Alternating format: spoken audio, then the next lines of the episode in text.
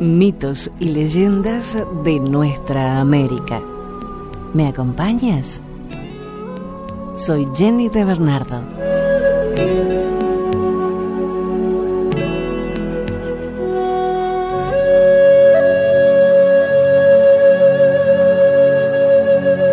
La leyenda del caracol más lindo de Cuba. No hay en Cuba caracoles más bellos que las polimitas. Sus radiantes colores prenden de luz los campos cubanos que junto al rocío de la mañana parecen dar la ilusión de un espectáculo muy semejante al mismísimo arco iris. Hay polimitas marrones, rojas, naranjas, amarillas y según se dice, el origen de estos diminutos caracolitos proviene de una ancestral leyenda de amor ocurrida en la primera villa cubana, Nuestra Señora de la Asunción de Baracoa. Cuenta la historia que un cacique cubano vivía enamorado de la hermosura de una bella india de su tribu. El cacique decidió cortejarla y para ello quiso obsequiarle un hermoso regalo que la sorprendiera realmente. Pensó en flores y piedras preciosas, pero entendió que su regalo debía ser aún más especial y a la vez único. Entonces se le ocurrió salir por el bosque para intentar capturar de alguna manera los colores de la naturaleza y regalarlos a su enamorada. Quiso atrapar los caracolillos que traían el amarillo intenso del sol, el rosa de las flores, el blanco de la cresta de las olas, el verde de las montañas. Sin embargo, al caer la tarde, el sol se ocultó y no pudo tomar el azul del cielo que tanto admiraba. En su lugar, tuvo que conformarse con el negro de la noche, al que también apreciaba por su misticismo y encanto. Cuando terminó de reunir todos los colores que necesitaba, se los regaló todos a su amada para sellar aquel compromiso eterno. La novia del cacique quedó perpleja ante el colorido y mágico obsequio el cual agradeció con una preciosa danza. Entonces la bella india danzó para su amado y en cada paso se notaba una inusual cadencia y regocijo producto de la pasión que comenzaban a tejer los dos. La historia ha sido eco una y otra vez de numerosas generaciones de cubanos que le atribuyen a la hermosa leyenda el origen de estas mágicas criaturas que aún habitan en sus campos. Aunque, eso sí, nunca encontrarás ninguna que sea azul, porque el cacique no pudo atrapar ese color.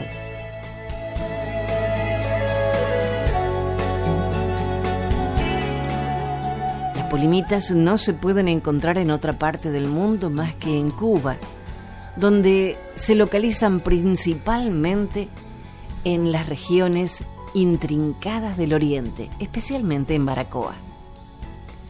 El significado de la palabra proviene de dos vocablos griegos, poli, muchas, y mitos, que quiere decir rayas. Ahora bien, existen polimitas que no tienen patrones de líneas, pero el brillo de los colores de su concha es indiscutible. Sin embargo, como todo lo bello en la naturaleza es codiciado, los moluscos tampoco escapan a esa realidad. Las polimitas cubanas están amenazadas y en peligro crítico de extinción porque sufren constantemente el asedio de cazadores furtivos que buscan su concha con fines comerciales y decorativos. Eso sí, este no es un problema exclusivo de nuestros días. La persecución de las polimitas data desde hace mucho. Incluso se dice que numerosos colonos europeos las perseguían para luego comerciarlas en el viejo continente. Los cubanos de hoy saben que a estas bellas joyas de la naturaleza hay que dejarlas andar libres. Solo así podrán contar a sus hijos la hermosa leyenda que guarda el caracol más lindo de Cuba. Gracias, Dharma Chakra, por hacernos llegar este hermoso relato.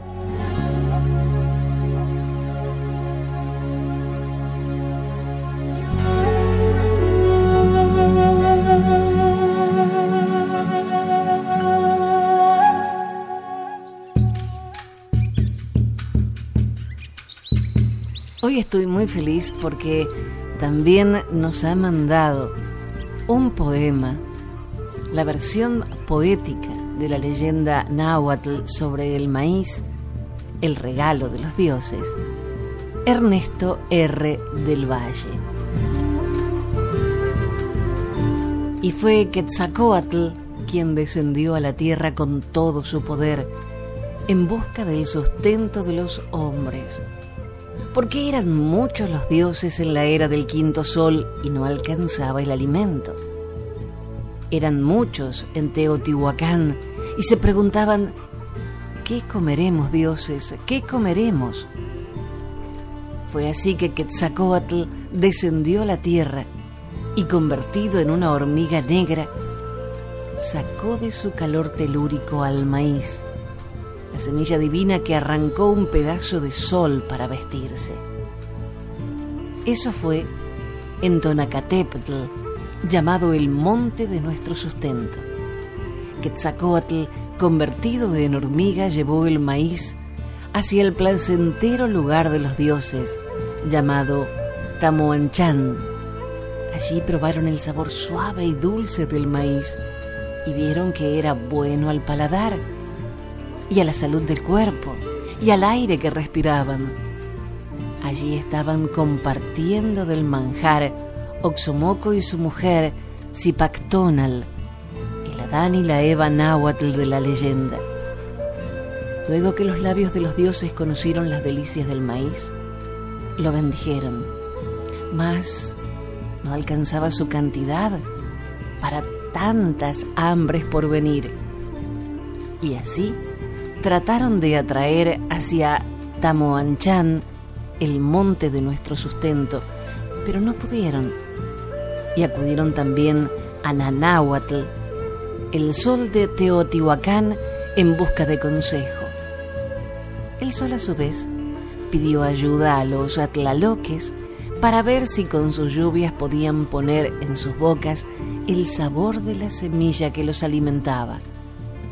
De los cuatro puntos cardinales, las lluvias fueron enviadas por los tlaloques. Las azules del sur, las blancas del oriente, las amarillas del poniente y las rojas del norte. Cuando la tierra quedó embarazada por las lluvias, Nanáhuatl lanzó su poderoso rayo sobre el monte de nuestro sustento y éste abrió su vientre para siempre.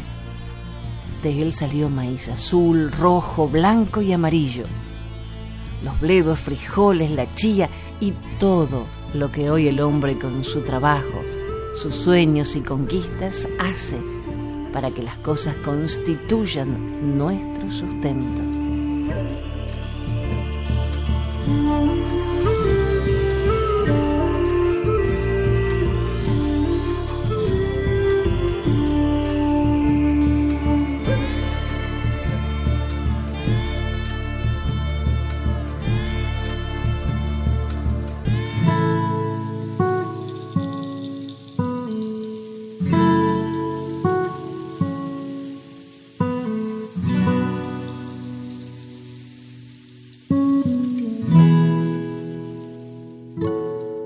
La leyenda del venado azul.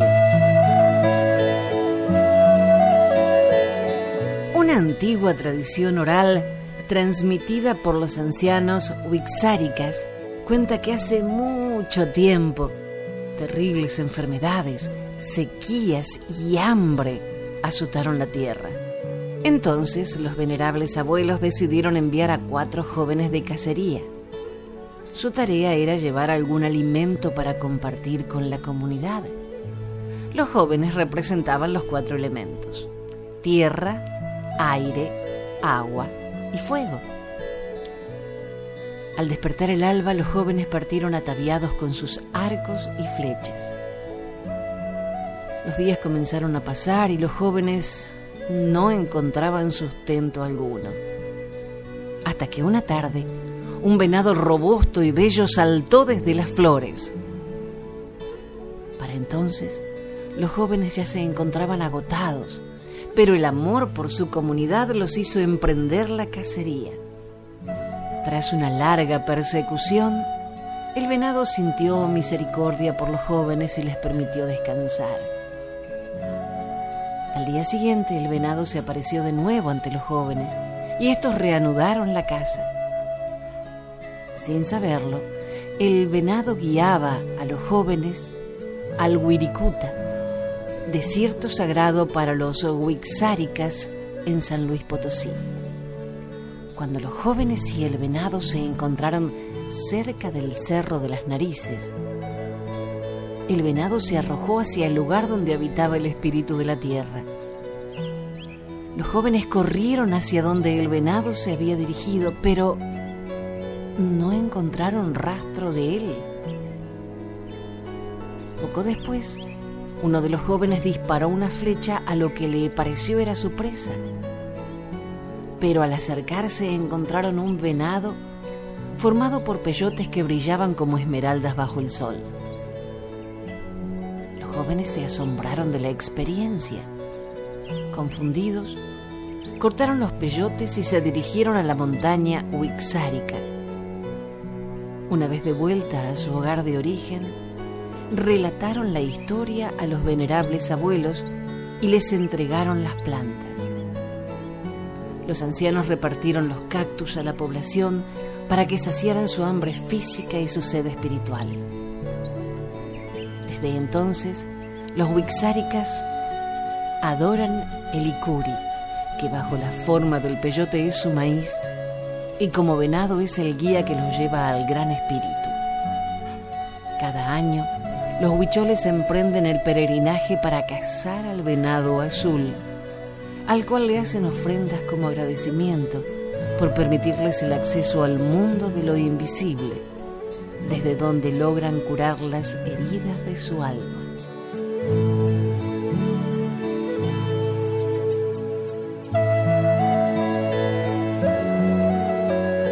Leyenda del venado azul nos la hizo llegar Dharma Chakra. Muchísimas gracias por compartir con nosotros estos maravillosos relatos.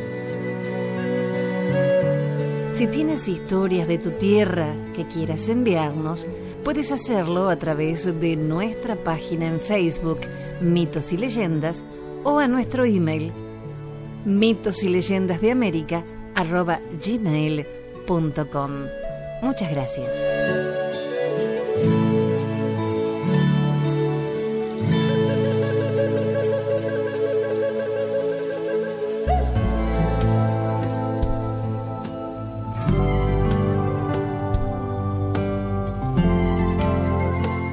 La prisionera del lago es una leyenda mapuche. Incluso los monstruos más horrendos se enamoran.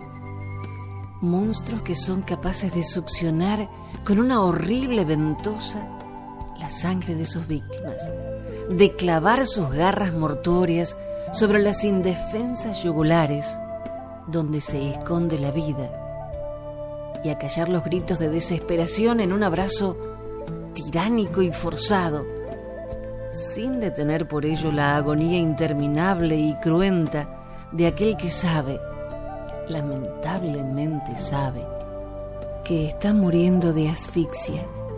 Y así era el Trelque, criatura monstruosa que habitaba los lagos y se presentaba de súbito sobre la orilla para capturar de un zarpazo hasta el menor indicio de movimiento y vida y así arrastraba a los insectos y a las flores y a las semillas que llevaba el viento y a los animales y a los hombres.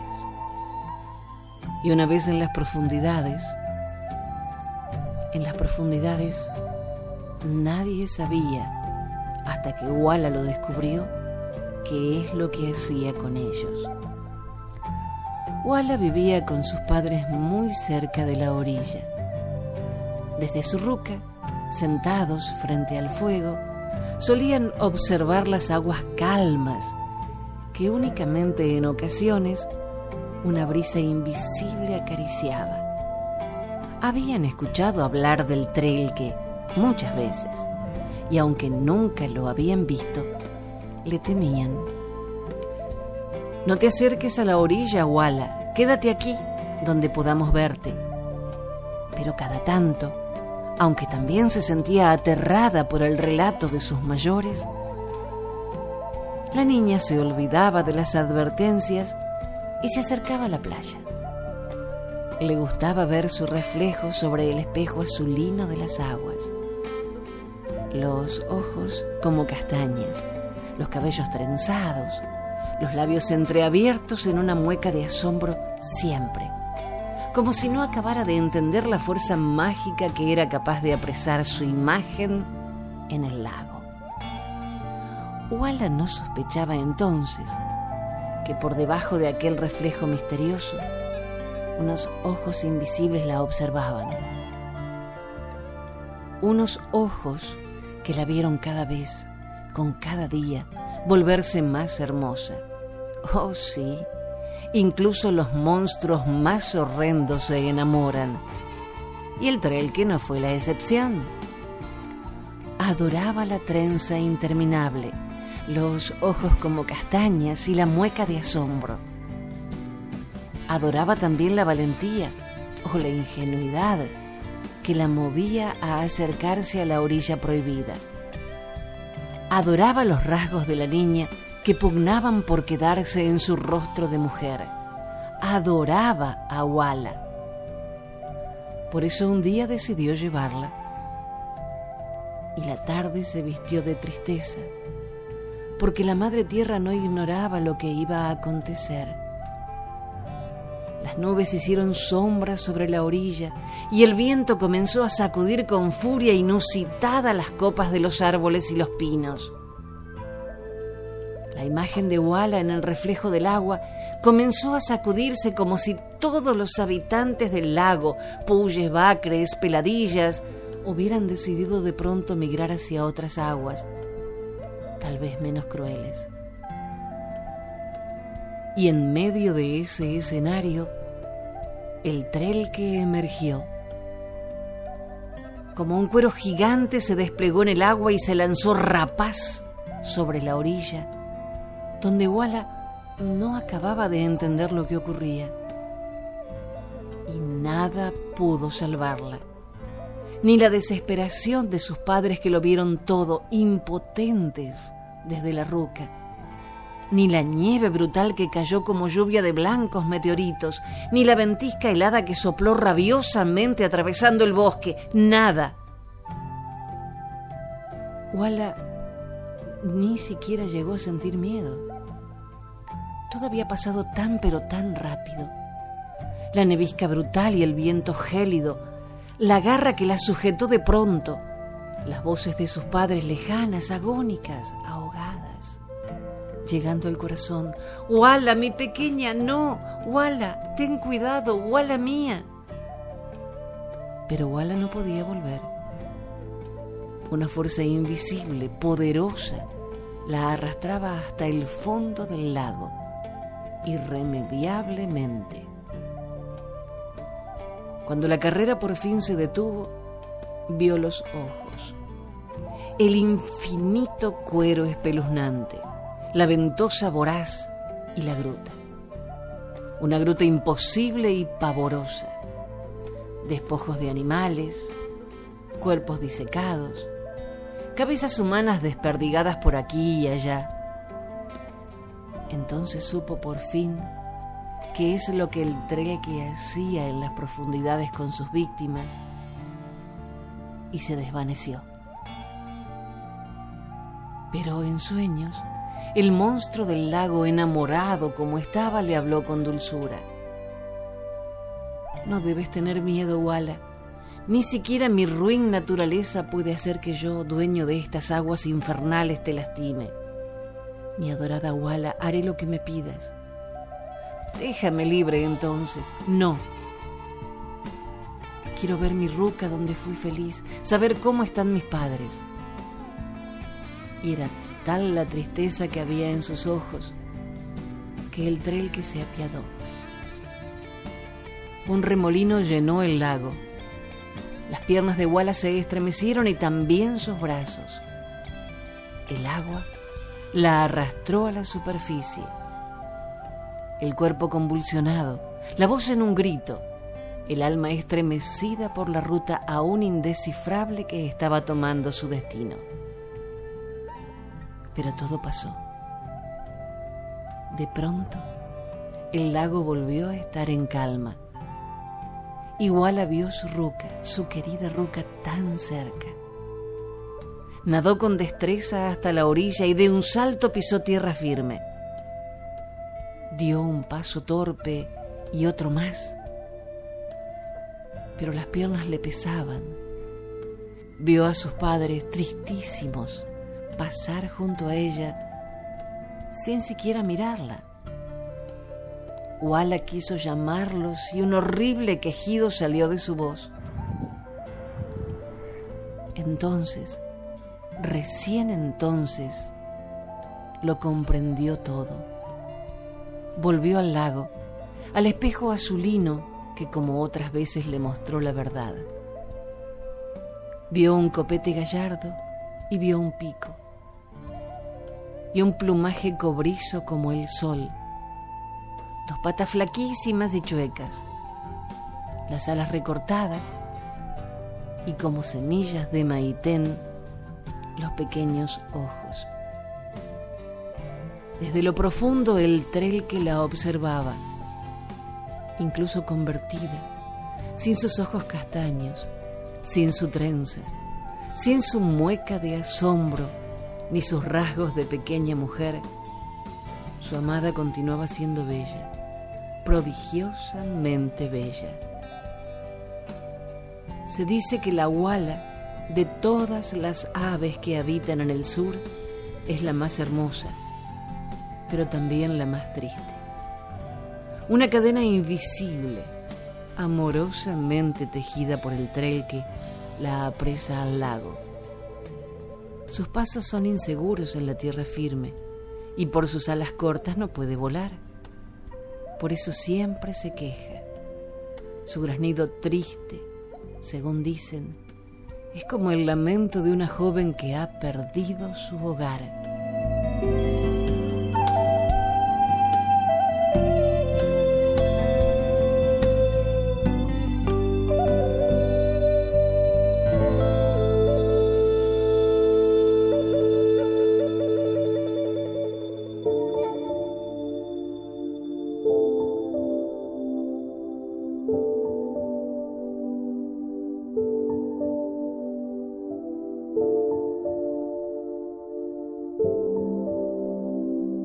Abrazo de colores. Un relato de los indios guaraníes. Ya no queda en la región ningún anciano que haya presenciado aquello. Sucedió hace tantos, tantos años que nadie recuerda quién fue el primero en referir la historia. Tantos que en la tierra habitaban junto a los hombres los hijos del gran Tupá.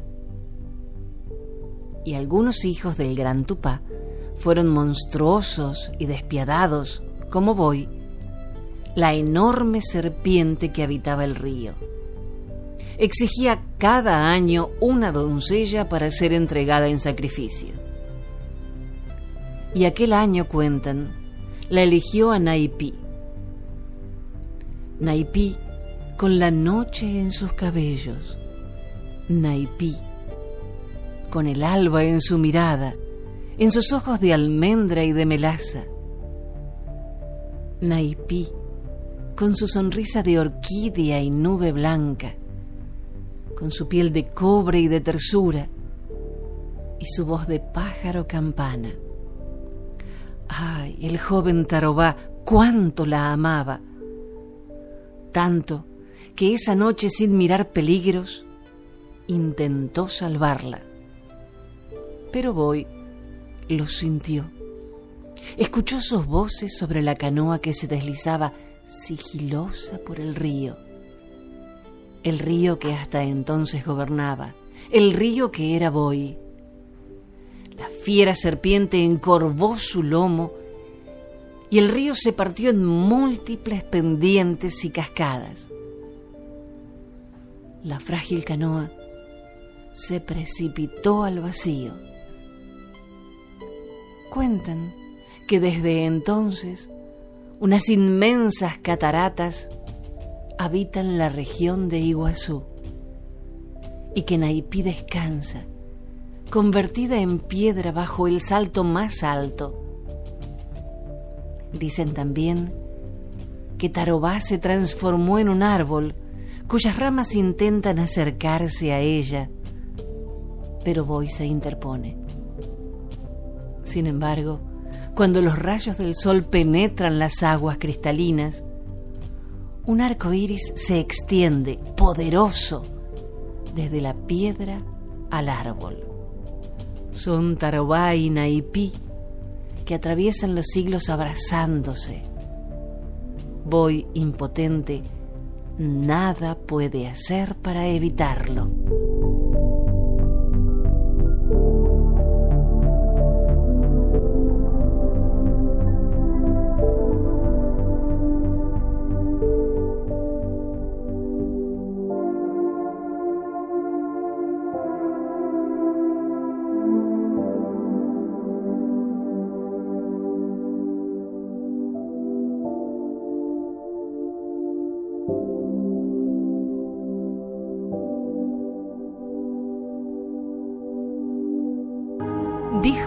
Escritor y humorista alemán, la memoria es el único paraíso del que no podemos ser expulsados. Recordemos entonces estas tradiciones de nuestra tierra para no olvidar nuestras raíces y seguir construyendo nuestros castillos. Gracias por la compañía. Soy Jenny de Bernardo.